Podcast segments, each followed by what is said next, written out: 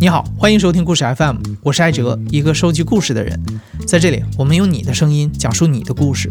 每周一、三、五，咱们不见不散。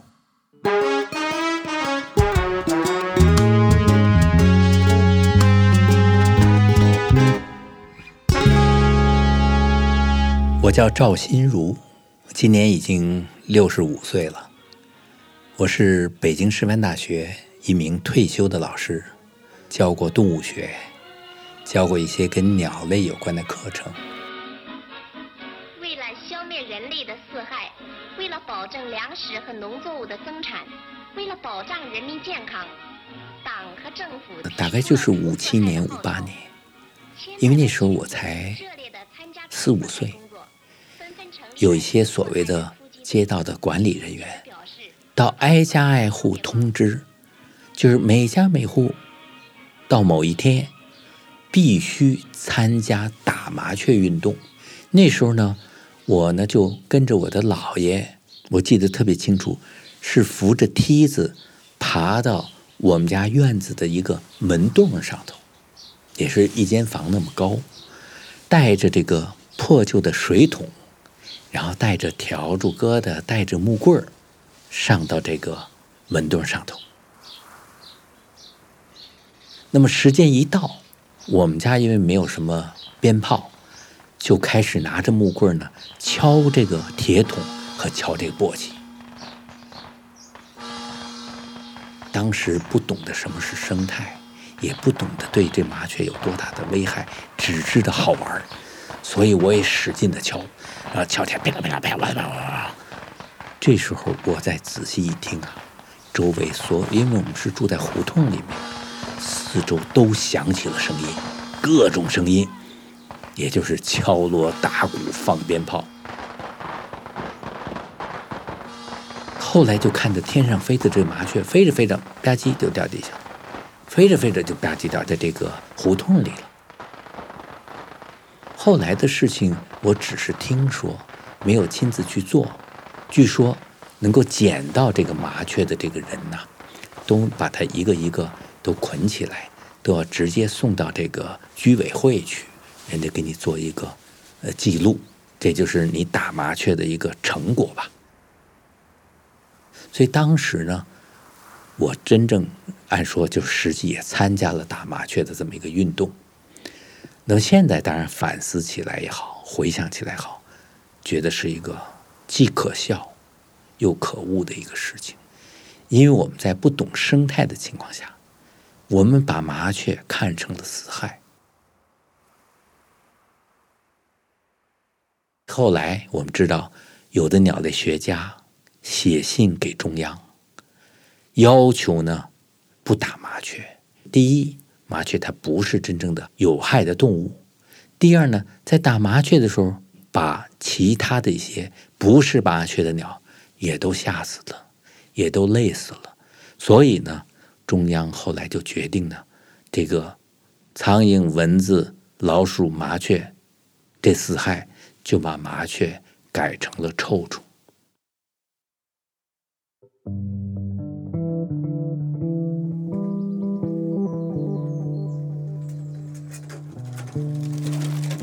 我小时候呢，生活在北京的白塔寺附近的一个四合院里头，到处都是花儿。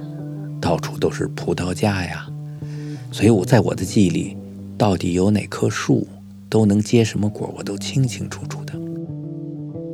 那么有一次，大概是在中秋节前后，我呢就在葡萄架底下，在一个躺椅上躺着玩突然看到说在葡萄架上有一只鸟在那儿抖动。我一看这只鸟啊。我觉得它应该是从童话世界里飞来的，因为它这个体背是黑色和灰褐色，腹部呢是这个棕红色，这个头顶呢是白色的，其实现在看来它应该是灰白色的。那时候我就想，这鸟怎么这么漂亮啊？好像确实是童话世界来的，它不是真正的。自然的东西。那么后来长大了，上了大学学了生物之后，那我才知道，我所遇见的这只鸟叫北红尾渠。它不唱歌，它顶多就嘎嘎嘎嘎，就这样的很哑的声音。但是等到了春天，到了繁殖的前期，这个北红尾渠的雄鸟的歌声，那就非常的清脆，而且婉转动听。它应该是滴滴滴答滴答，滴滴滴答滴答，这至少是它的一种叫声。其实它的歌声还有很多种，所以从那个时候啊，我就开始注意院子里能够看到的各种鸟类，比如说到了春暖花开的时候，经常有柳莺飞过来。我当时只知道。它是一个很小很小的偏绿色的鸟，但是不知道它是柳莺。柳莺一般叫呢都是滋儿滋儿，当然这是一种最普通的叫声。但是不同的柳莺种呢，它的声音在唱歌的时候又都不太一样。你比方说这个黄腰柳莺叫起来，几乎人没法学，因为它有很复杂的叫声。但是要到了绵柳莺呢？稍微大一点的柳莺，它的叫声就是“架架叽，架架叽”。哎，它有一个这样的一个特色的叫声。所以这个院子里面，我等于从小的时候我就认识了那么十来种鸟。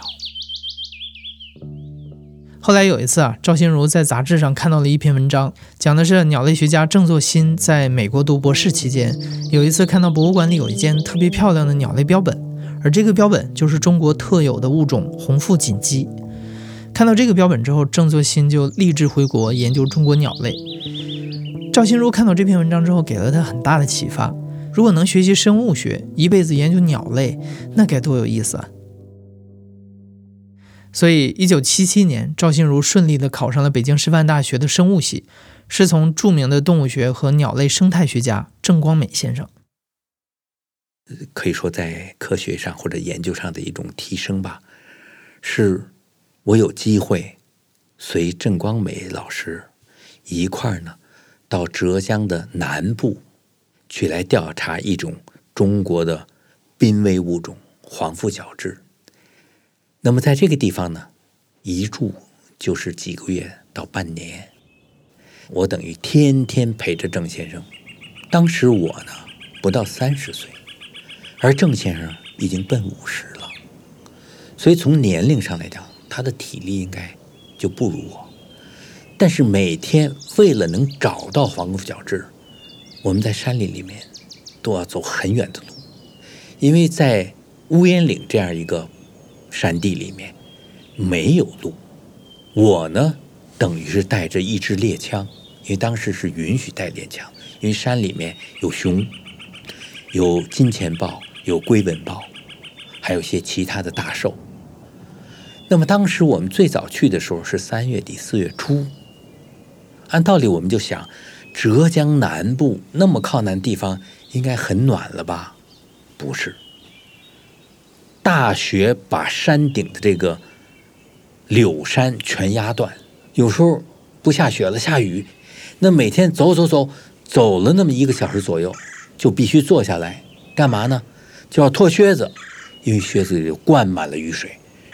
所以我们在山上在几十天没见到黄腹角雉，也没见着它的一根羽毛。最后郑贤决定说：“这样吧，说。”咱们别一块儿走了。说咱们上了山之后，到了一个叫金刚场的地方，说咱们分兵两路，你走一条沟，我走一条沟。就我们分开之后，就听到周围啊老有声音。为什么那个是确实是原始状态的森林，所以猴子非常多，而且呢，经常有苏文羚啊，还有这个其他的比较大的兽。所以我反正怎么说呢，壮着胆子往里走吧。那天我正好闹肚子，我就找了一棵树啊，我就蹲下了，我的枪就搁在这个树这儿，戳在那儿，然后这方便的一半，就听到咣啷啷啷的一响，又吓我了一跳，因为一听这么大动静，肯定来的可能是个大家伙。那么作为野外的常识来讲呢，你听到大动静，你不能跑，你要跑的话，大兽可能就得追你，对吧？我这一手提裤子，一手提枪，然后的我就慢慢的就趴原地趴下了。趴下之后呢，我再听就好像没有声音了，我就匍匐的沿着山里面的这个树木的空隙往前爬了爬，突然。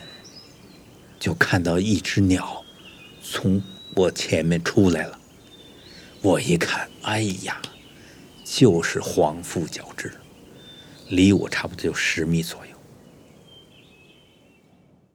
我们早期呢，我们通过北京动物园引来过一对黄腹角雉。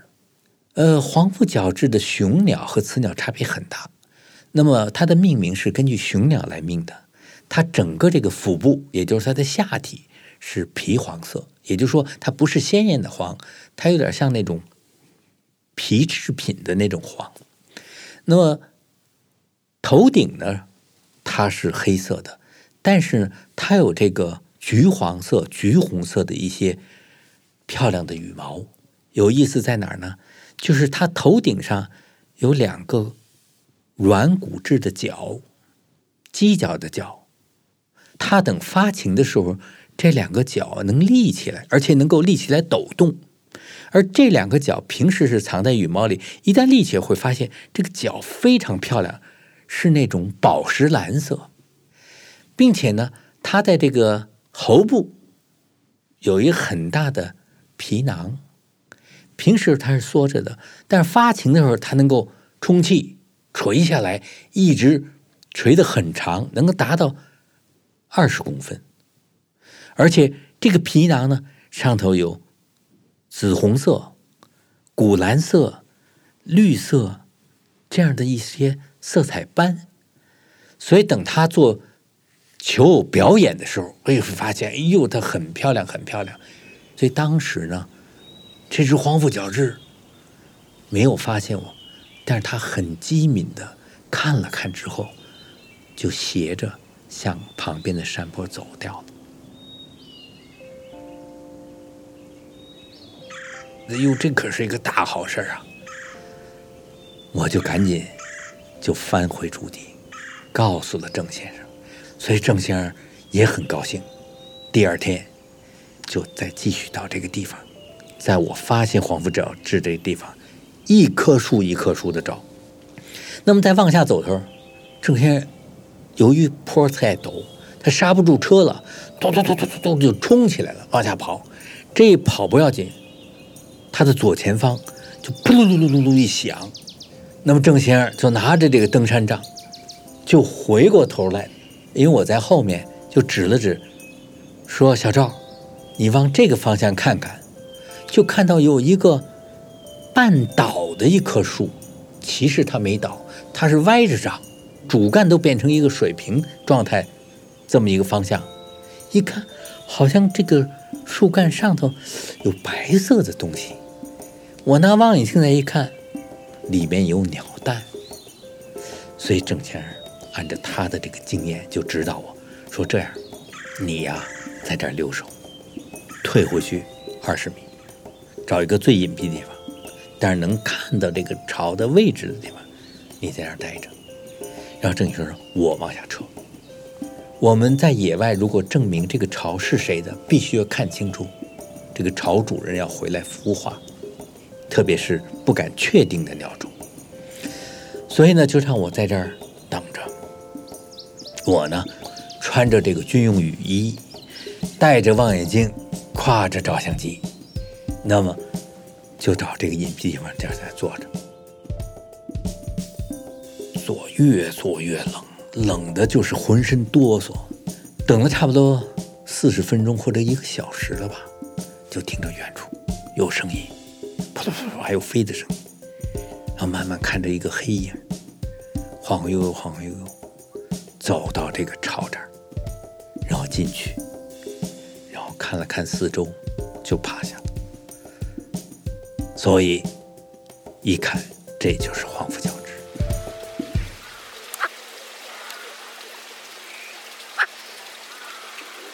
所以在自然界里面吧，就是我们去做鸟类的科考，做他的调查，只有身临其境，只有在这个自然里面，慢慢的去来琢磨，慢慢的去接触，才能够遇到各式各样有趣的现象。所以从那以后，我对这个野外工作就更加喜欢了。也正是这一次的出野外，让赵心如拍到了国内第一张在野外拍到的黄腹角雉的照片。赵心如一九八二年毕业之后就留校任教了，虽然二零一五年退休，但直到今天都在教授鸟类的选修课，所以算起来已经执教三十多年了。在一九九六年的时候，有一家叫做绿家园的公益机构找到了赵心如，希望他来带领和指导一些爱好者来观鸟。其实观鸟这个事情，应该说最早是起源于十八世纪的英国。后来随着博物学观察的流行，还有有钱有闲阶层的崛起，观鸟爱好者越来越多。如今，英国皇家鸟类保护协会有多达一百多万会员，相当于是每六十个英国人当中就有一个人是这个组织的正式成员。而赵心如带领的这些爱好者，就成了中国最早的一批观鸟者。有一次，我带着学生啊。在一个山沟里呀，去来听鸟叫，就学习怎么来听鸟叫。所以带着这么十几个学生，沿这个一个平坦的一个小山谷往里走。走着走着呢，突然发现有一个鸟啊，从离我们脚前，就离我的脚前，也就是一米左右的距离，就跳出来了。一看，是一只灰眉岩乌。这个麻雀大小的鸟啊，当地老乡就叫山麻雀。哎，这个鸟不起眼儿，但这只鸟一看到它，就发现这只鸟啊，好像有病，好像有伤，一个翅膀好像不能动了，另外一个翅膀跟那儿拍打地，然后晃晃悠悠、晃晃悠悠往前跛行，就跟瘸子一样。哎。马上就让我反应过来，这就跟教科书上讲到鸟类的跛行是一回事儿。鸟类呢，它如果有产生这样的现象的时候，它肯定是在吸引你。我就赶紧的跟后后面同学说：“我说你们注意看看前面这只鸟在干什么。”它就不断的也往前走，真正带着我们走出了十米左右的距离的时候，突然。腿也不瘸了，翅膀也没毛病了，一抖了翅膀飞走了。所以这个也是让我们非常惊喜的事儿。为什么呢？就是鸟类在自然界给你做了一个自然的表演，它来告诉我们，它进化水平这样的高，它为了。护它的巢，为了保护它巢中的卵或者雏鸟，它要把天敌吸引开，让天敌要远离它的巢。可能在野外能够遇到这种情形的时候，也是非常开心的的时刻。赵心如很早就听说国外有观鸟的比赛，但是不知道他们具体是怎么比的。后来他知道了，原来在香港啊，每年都会举行一个香港国际观鸟大赛。我们很早就听说啊，境外有观鸟比赛，但是我们不知道人家怎么赛。那么后来呢，我们知道香港每年都有一次叫做香港国际观鸟大赛，大概是九九年还是两千年，我就带着三个业余的人员到香港去参加国际观鸟赛。到那之后呢，在香港是在米埔自然教育中心那儿的一个小广场开幕，人家就是挂了一个喷绘的一个横幅，就一块布，上头有香港国际观鸟大赛中英文对照。看哦，多数都是外国人，都是英国人啊，欧洲的人，当然也有少量的亚洲人。然后人那是 WWF 呢来投资的。所以他出面呢，来主持这个活动，主持人都是华人，他们实际呢在这地方就讲了那么一两分钟的话，然后一举旗就算开始了。这一开始呢，也就是二十四小时，每个队去在他界定的范围里头去做鸟的记录。比如说，他要求每个队当时规定的三到四人，最多四人，最少三人。那么每个队怎么才能确认这个鸟呢？就一定是要在两个人以上，两个人或两个人以上看到或听到这个鸟被确认是这种，才能够在他这个记录册的鸟类名录上打勾。所以当时我们都很惊讶，就这，那就要造假怎么办呢？后来事实证明，人家这种玩法没有造假。凡是参加这个游戏圈的人，在这件事情上都是真实的。赵心如说到这儿，让我想起了我特别喜欢的一部电影，叫《观鸟大年》（The Big Year）。那部片子就是参赛者需要用一整年的时间和精力来记录自己观察到的鸟类种类数量，数量最多者取胜。虽然电影里三个主人公互相竞争，给对方设套，但绝对不会在数量上造假。这部电影真的，我特别推荐你去看，既搞笑又长知识，尤其是特别种草，让你看完之后就马上想去参加这样的活动。所以在国内呢。也有这样少数人在学这个观鸟大年里的推车，他用最短的时间，花最少的精力，看到最多的鸟，但是呢，不是适合所有的人。为什么？对于初学者和中段的人，就看到中段的这样人，去了你你见到你也不认得。所以实际在，呃，国内我知道的，反正有那么大概不超过十个人吧。去玩过类似这样的游戏，在香港看完之后，在第二天下午的四点以前还回到原地，直接提交，然后你把你自己认定调查的鸟的种数，你写在这封皮上，里面当然还要选出至尊鸟种，至尊鸟种就是说你们这个队在这次活动之间认为最靓丽、最有意思。最值得提及的一种鸟，就叫至尊鸟种。提交完之后，人家有裁判啊，那个裁判好像是一个英国人，他对香港鸟非常熟，熟到就是了如指掌。我们都交完提交了报告之后，一块儿开到一个所谓的一个很简易的一个小宾馆，一个小酒店吧，在那儿吃庆功宴，就跟咱们吃这个家常菜一一个样。是吧？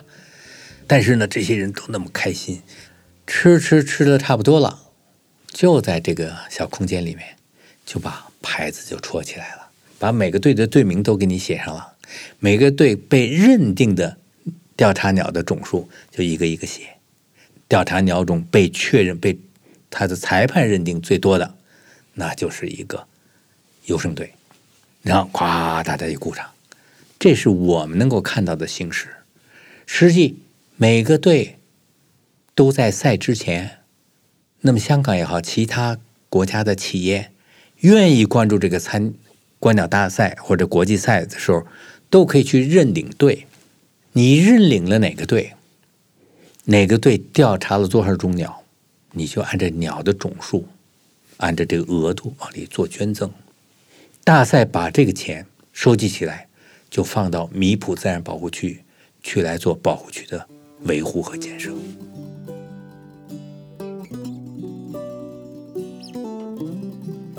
所以我们就这样的话就理解了真正的鸟类的观鸟的比赛，它跟竞技比赛、跟体育比赛不是一回事儿，更多的是一种观鸟人的盛会，观鸟人的一种分享，观鸟人的一种交流。